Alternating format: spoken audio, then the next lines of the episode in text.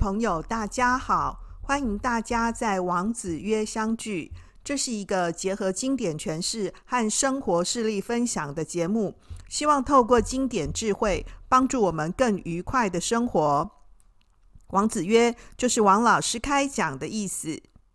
各位朋友，接续着前面我们谈颜回、颜渊哦，今天的这一讲呢，我们要继续跟各位分享呢，也是颜回的故事啊。前面呢，里面我们提到说，颜渊呢，闻一知十，是孔子呢七十二弟子当中呢德性呢最好的一位啊，排行榜的第一名啦啊，也是呢孔子呢最喜欢的学生。所以当呢颜回去世的时候，孔子超伤心的啊。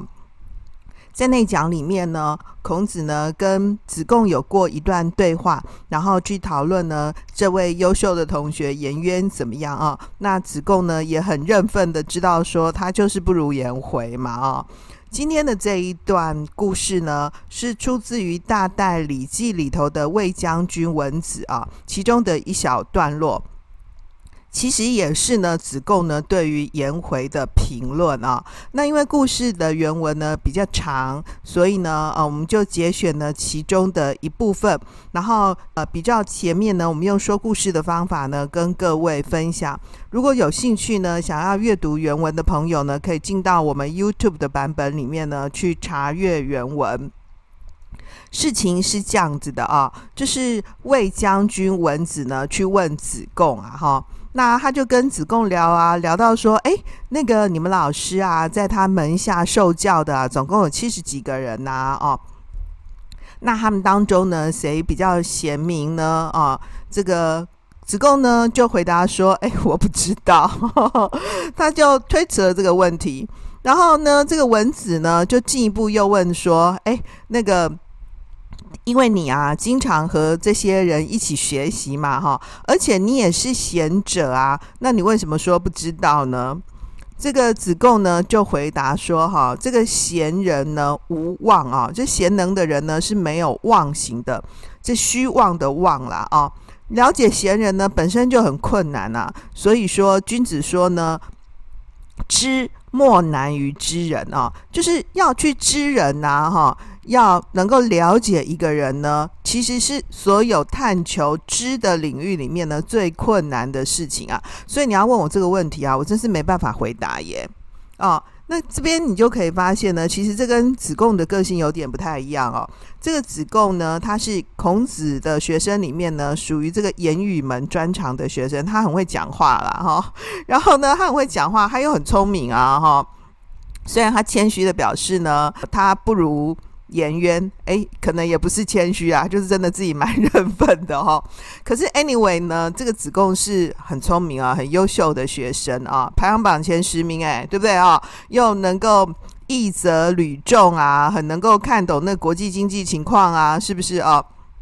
但是呢，他有一个缺点哦，就是子贡呢好方人，方是这个四方的方，方人是什么意思呢？他就是很喜欢去发表他的评论，这就是他的缺点。你很容易想到哈，因为他这是智慧是比较通达的，看事情是比较有远见的，也真的有一定程度的见解嘛。你要让他呢去观察一件事情啊，看到一个现象啊，不来讲一下自己的意见，其实是相对程度来看是困难的。何况他是言语门嘛啊、哦，那呢没想到呢，这个魏将军文子呢问他这个问题的时候，他居然回答说：“知莫难于知人呐。”他觉得说知人呢、哦、其实是困难的，所以当人家问说你们孔门里面啊谁比较贤能，他是不愿意回答的。当然呢，这个不愿意回答也可能有一个潜台词，就是我总不能回答说我最优秀嘛。他可能自己也有这样子觉得啊，哦，那但是他也不能这样子讲啊，对不对哦？所以呢，他就直接呢就回避了这个魏将军文子的提问啊。诶，没想到呢，这个文子呢就追着跑哈，继续问说啊。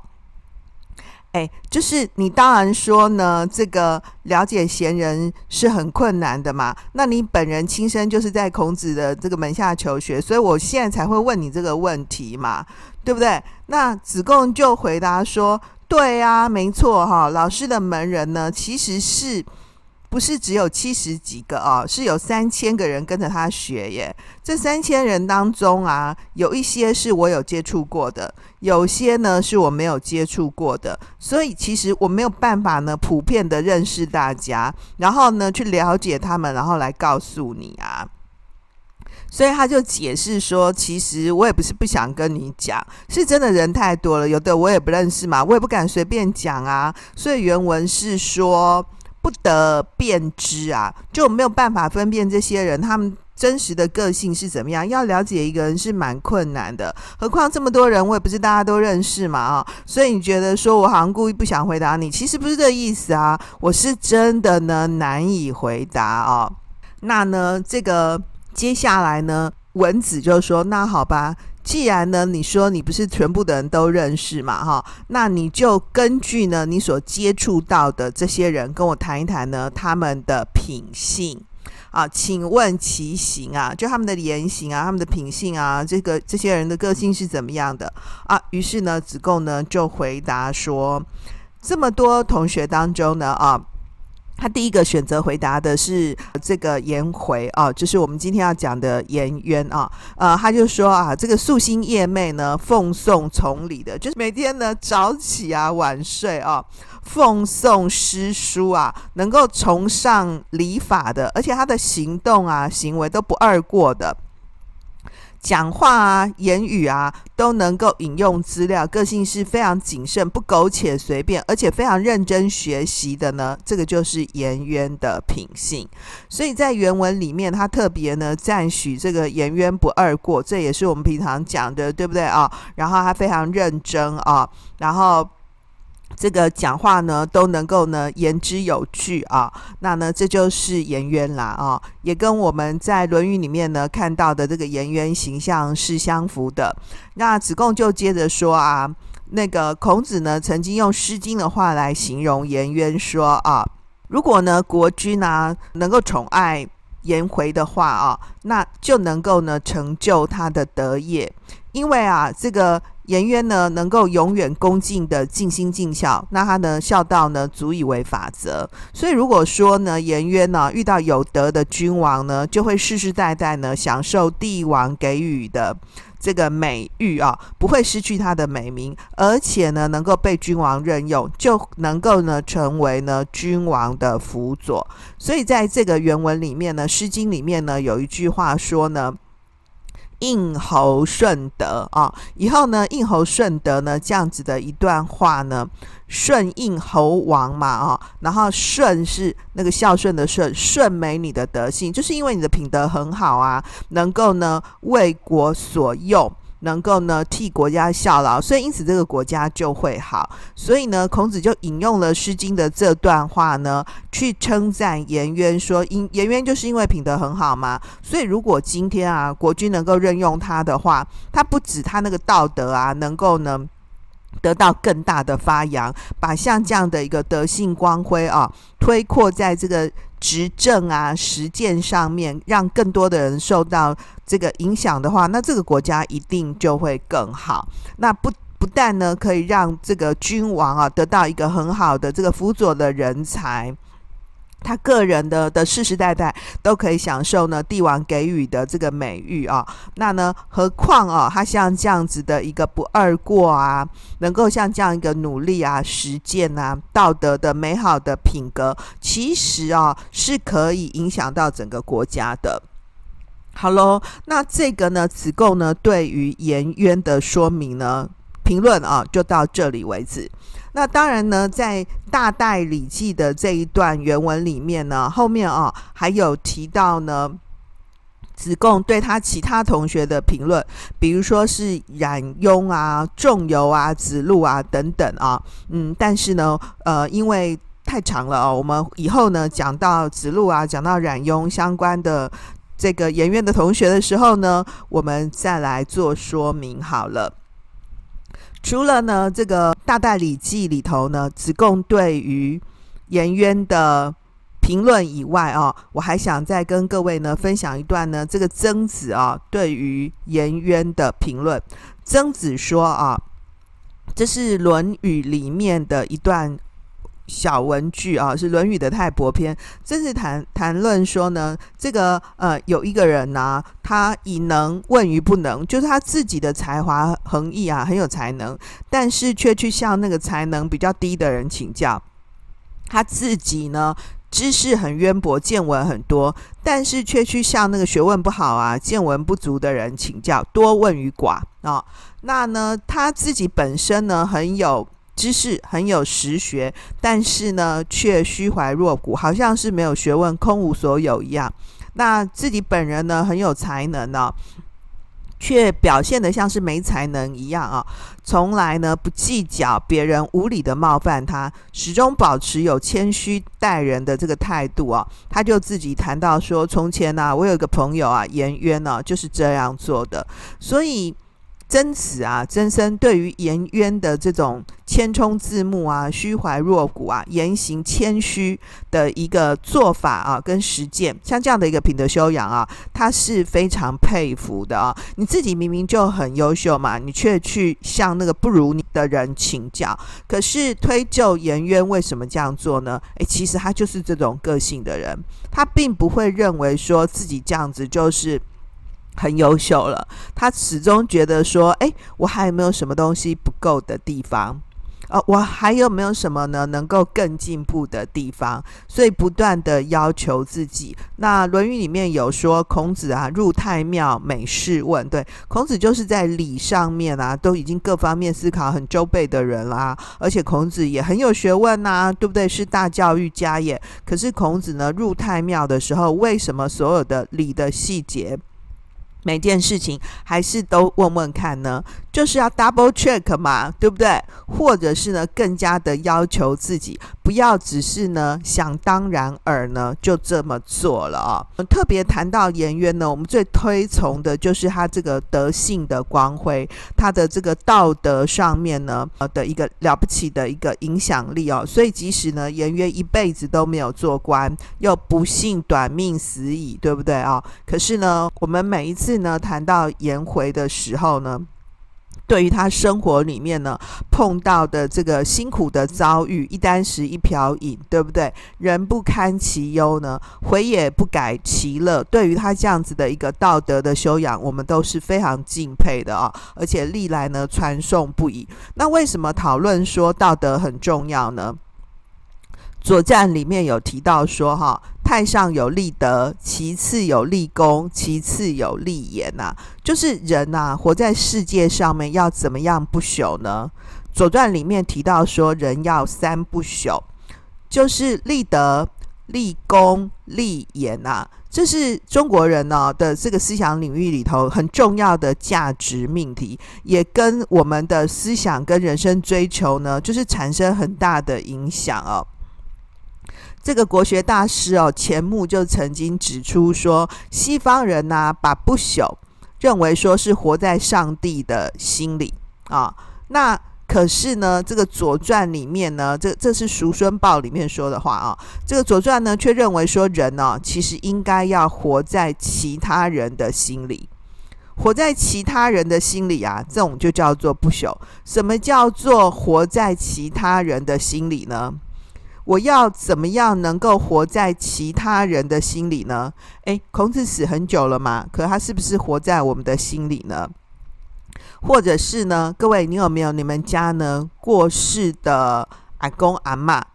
你的阿公阿嬷啊，其实已经过世了。他有没有一直活在你心里呢？这些就是代表不朽。所以呢，有一些是我们认识的人呐、有一些是我们不认识的人，就是他的真人呐、我们是不认识他的，可是他却不朽了。那这些会不朽的人呐、他就做了一些永远受人怀念跟敬仰的事情。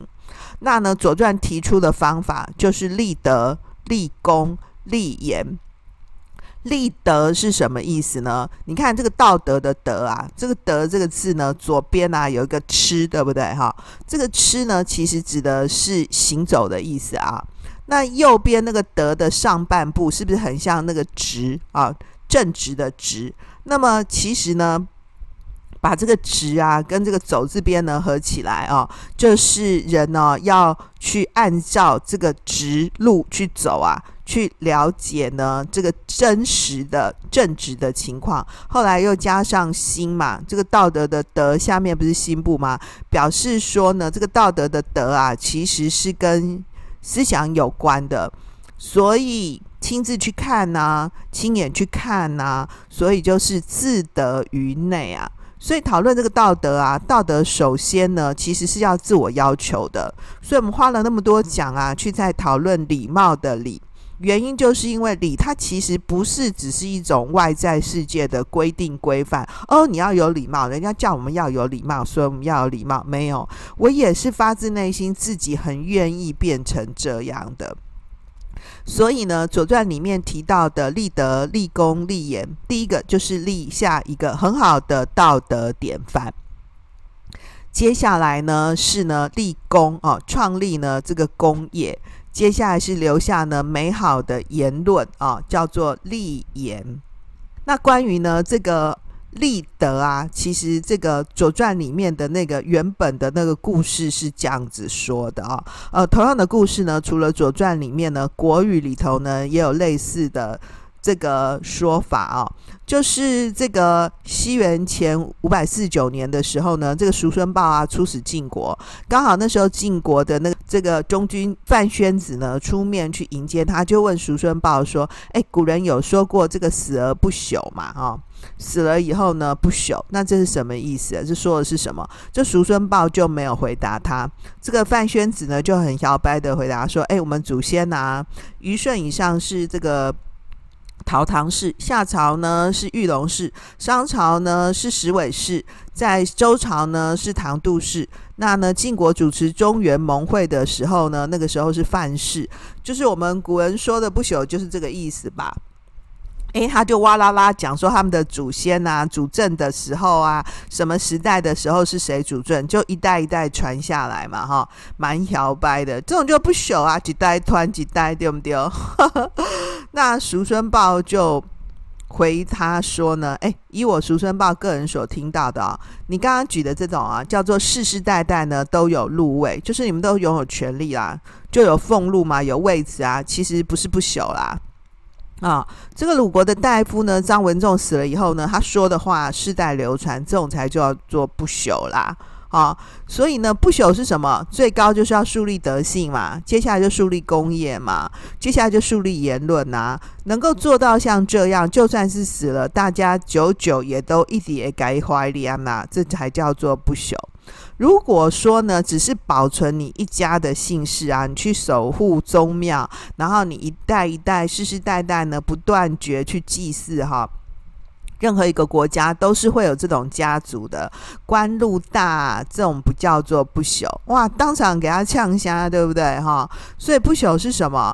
就是立德、立功、立言呐、那能够留下这种道德的典范哦，让我们世世代代的人以他为典范啊，从事呢这样子的一个歌颂、敬仰跟学习啊，这就叫做不朽。啊，所以为什么把道德啊、德啊放在最第一位？这个就是很重要的。《左传》里面叔孙豹呢提到的，我们看看呢，哦，现在的社会大家都去谈呢这个名利的这个追求啊，那呢其实根本就没有想到什么朽不朽嘛，对不对？不要说这个立德啊，就是大家就是那种。假仁假义啊，然后立功呢，就在做一些呢形象工程啊、政绩工程，对吧？哈，即使是在立言哦，我们看呢，现在这个留下来啊，这个被古圣先贤认为说是立言很重要的啊，可是现在看到的这些所谓留下来的文字啊，也不是不朽，而是速成嘛，速成啊就会速朽啊。哦，所以这个现在再来看这个不朽啊，其实是蛮值得我们省思的哦。刚刚讲说呢，我们有过世的阿公阿嬷啊，其实基本上啊，一个人的名字啊，就是是可以被纪念三代的，对不对？所以如果呢，就是我们不要用那个书本里头的那个不朽啊，来呢。就是做一个严格的判定的话，那你想想看呢？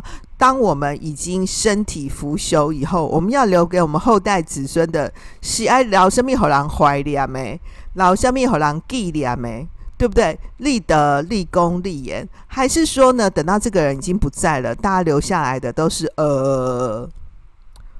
讲到这里哈，我就想到呢，这个这个。二零二三年啊，二月份过世的这个星云法师，这星云法师很高寿哈，他耆寿九十七岁过世。可他晚年的时候呢，为疾病所苦啊。那他在八十五岁的时候呢，就立好遗嘱，他就特别强调说：“我没有舍利子。”像这样子一个修佛啊的一个佛学的大师，佛教里面的这个领袖人物，他就要求说。将来啊，他过世的时候啊，一律梵文入节都要全免。只要大家心中有人间佛教呢，时时奉行，就是对他最好的怀念。所以后来他过世的时候，那个佛光山的那个官方网站啊，有贴出附文，提出说这个惦记他的时候啊的三不原则，就是不设治丧委员会，不发。个别的那个符文，然后呢，不做细念的佛事，一切的这个丧葬啊，都是从简。其实这个星云法师啊，哈，在这个他生前啊，有写过一篇就是遗嘱，他是写那个题目叫做《真诚的告白》，我最后的嘱咐。各位有兴趣的话呢，可以在网络上面搜寻一下啊，《真诚的告白》。他就希望说，他自己人生的终点要。这个省去各种繁文入节，所有的徒众呢都要学习他，把身心呢奉献给佛教，这样子的一个随缘的人生啊、哦。其实这个如果呢大家对虚云法师呢稍微有点认识的话呢，大家就知道说他他家啊哈，那呢其实小时候他的生活是非常辛苦的啊、哦。那呢这个他从大陆来嘛哈，那呢先先是这个军阀割据。后来中日抗战，接下来国共对立啊、他这个经济生活很辛苦啊、然后这个，而且呢，他这个在粮食很短缺的时候呢，这个幸运法师说他有吃过那个麦渣。跟湖州啊，就是用地瓜当饭啊。大概台湾早年呢，就是日本人呢抗战的时候，很多人生活都是这样子啊。然后就说他每天都是一天三餐都是在吃吃这个地瓜饭，吃了都觉得很怕哈。那到了他十二岁出家以后啊，在在庙里头嘛哈，还是一样是吃那个稀饭啊，代替干饭。那经常一个月吃不到一块豆腐或是一些素菜，所以对那时候正在成长期间的他。来说当然是很不够的嘛啊、但是他想想说，这个住持很难为啊，对不对？然后时代很辛苦啊，所以他也觉得很感恩这个住持呢，让他在这个庙里面出家。所以呢，他也就很小的时候哈、就学会了这种要忍受痛苦啊，好忍受这个饥饿啊，像这样忍耐的习惯。后来四九年以后来台湾的时候。四处漂泊，也没有人呢能够收容他啊、哦！他真的也就是难以度日。辗转呢，好不容易到了宜兰哦，这个生活才逐渐安定下来。在那个年代里头啊，正信佛教其实是不发达的。那为了呢，这个接引更多人去学习佛法，所以呢，他其实就有开始在这个写东西嘛，哦，那他就把这个他微博的这个稿费呢，拿去买那个佛教的书籍，送给呢这个来寺庙里面呢这个学习或参拜的年轻人啊、哦，而且呢，为了要省钱呐、啊，他经常呢走路啊，走一两个钟头以上的路程。去到处这个讲经说法，把那个饭钱啊、车费节省下来哦，然后省下来就是可以去添置那个布教要用的东西嘛哦，然后他就说讲到弘法啊，他就是光是交通工具，走路是一种，对不对？然后那个辛苦的年代里面，骑单车啊、坐牛车啊，或是坐那个煤矿坑道用的那个车子，三轮车、手拉车，这些全部都有。那当然后来就是火车、汽车啊。然后飞机、小船这些当然就都有可能啊。那后来呢？当然就是佛光山就慢慢呢，就是在这个法师呢的一个辛苦的一个经营之下，就是越来越有一些可能了嘛，哈。然后后来数十年，他就是日子就过得就没有像早年的时候这么辛苦啊。然后可是呢，法师就表示说，他就是因为要接引信徒嘛，哈。那后来这个行程就变得比较紧凑，常常会从早上讲到晚上。其实各位，如果从早讲到晚，其实那个。也是蛮耗费体力的，那也因为像这样，他也会耽误用餐的时间，所以有时候为了方便起见啊，这个星云法师就自己讲说，他就干脆用冰水泡热饭。啊，或是用热茶泡冷饭，赶快吃一吃哈。啊，有时候呢，正要开始吃饭的时候呢，就临时接到邀请，他就赶快又把把这个碗呢端着啊放在旁边，可能也就没有吃了，或是稀里呼噜的就随便赶快吞进去这样子啊。所以其实后来虽然这个物质生活改善了，但是经常还是食不饱腹。就是早年的时候，因为没东西吃嘛，所以只要觉得有的吃都是好吃的。然后现在呢，他这个可以吃的东西很多啦，所以他也就更珍惜这种福报。所以不管人家给他吃什么哈，汤面、拌面呐、干饭、稀饭、米粉、冬粉、水饺、包子，虽然他不一定觉得好吃啊，可是他一律来者不拒啊。偶然呢放在一旁不吃啊，也是因为忙于赴约啊，或者是已经吃完了，他并不是。真的心里头不喜欢啊、哦，有时候呢，他这个徒众呢很用心帮他准备一道菜，对，然后他就是随意称赞说，嗯，这个很可口啊，就是鼓励大家。然后可是徒众可能就没有想很多，就会觉得，哎，法师可能很喜欢这个，对不对？所以他就是永远呢都吃这一道菜，但是他都不会表现出来啊、哦，然后。就是他，他觉得说，就是人家有这种心意就非常不容易了哦。就是他宁可呢，就是一直就是忍下去，不愿意随随便说出自己的这个好恶哦。所以各位就可以发现，其实像这样子的一个大法师，对不对哈？那像这样的一个真的是佛教领域的这个泰斗级的人物了啊，我们会觉得说他的物质生活。其实很好啊，可是其实他过的是一个怎样低调呢？谨慎、谦虚的生活。就是他自己回想说啊，就是他从很年轻的时候，好不容易度过了这个最辛苦的的这个光景啊，到后来他可以到世界各地弘法啊，那常常飞行。很多小时的，一下飞机呢，就被众人呢簇拥而行，要照相啊、讲话啊，就占了大半的时间，甚至于连洗把脸啊、上个厕所的空隙都没有。所以他其实不到深夜是没有办法回到这个疗房里面休息的。每天像是这样，周而复始，十天半个月，然后再坐车到机场，再飞到另外一个地地方。虽然说他去经过的这个各个地方都是名都啊，对不对？这个。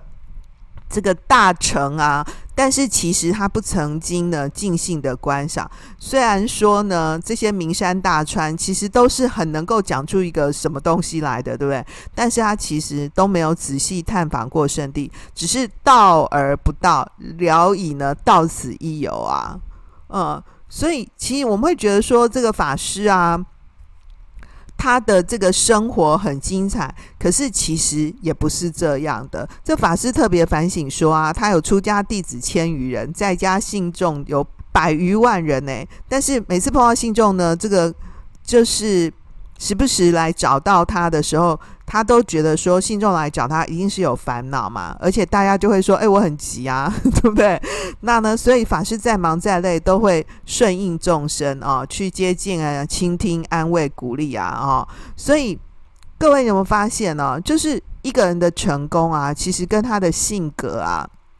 是真的很有关关系的。就早年的时候啊，这个星云法师为了逃命嘛，躲在死人堆里面啊，为了生活啊，辛苦的去捡牛粪啊。那他出家的时候，最早是希望做一个就是基本的和尚就好了嘛，哈。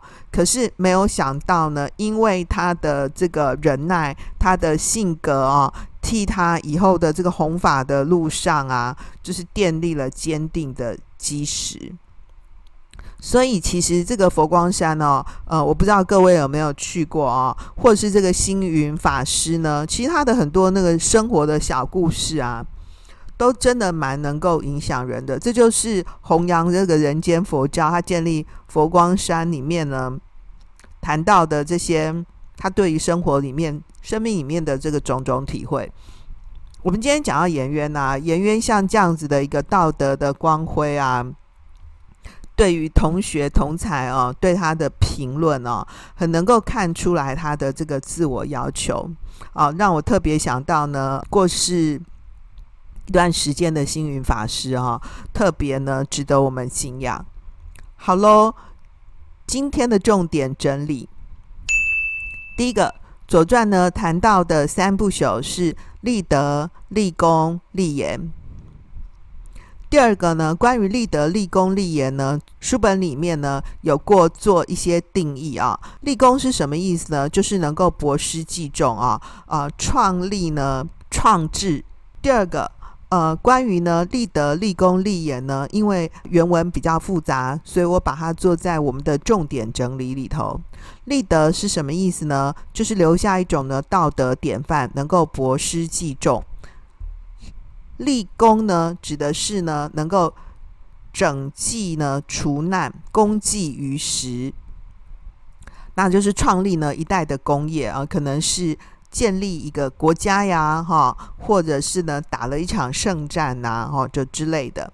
然后接下来是立言，立言呢是言得其要，理足可传，就是讲的这个话的那个内容啊，那个道理啊，能够呢传于后世啊。所以立德、立功、立言啊。那呢，在子贡呢评论颜渊的时候呢，子贡呢曾经提到说，知。莫难于知人哦，所以呃，即使是像是子贡啊，呃，像这样子也蛮有智慧的一位贤者，他也能够呢，就是不随便的提出呢对他人的评论啊。第三点呢是知莫难于知人，要养成呢不随便评论他人的习惯。第四个。人穷志不可穷啊！面对困穷啊，要有不受命运摆布的勇气。你看我们所认得的这个星云大师啊，其实也就展现了像这样的一个能力。最后啊，这个文学家呢，爱默生曾经提到说。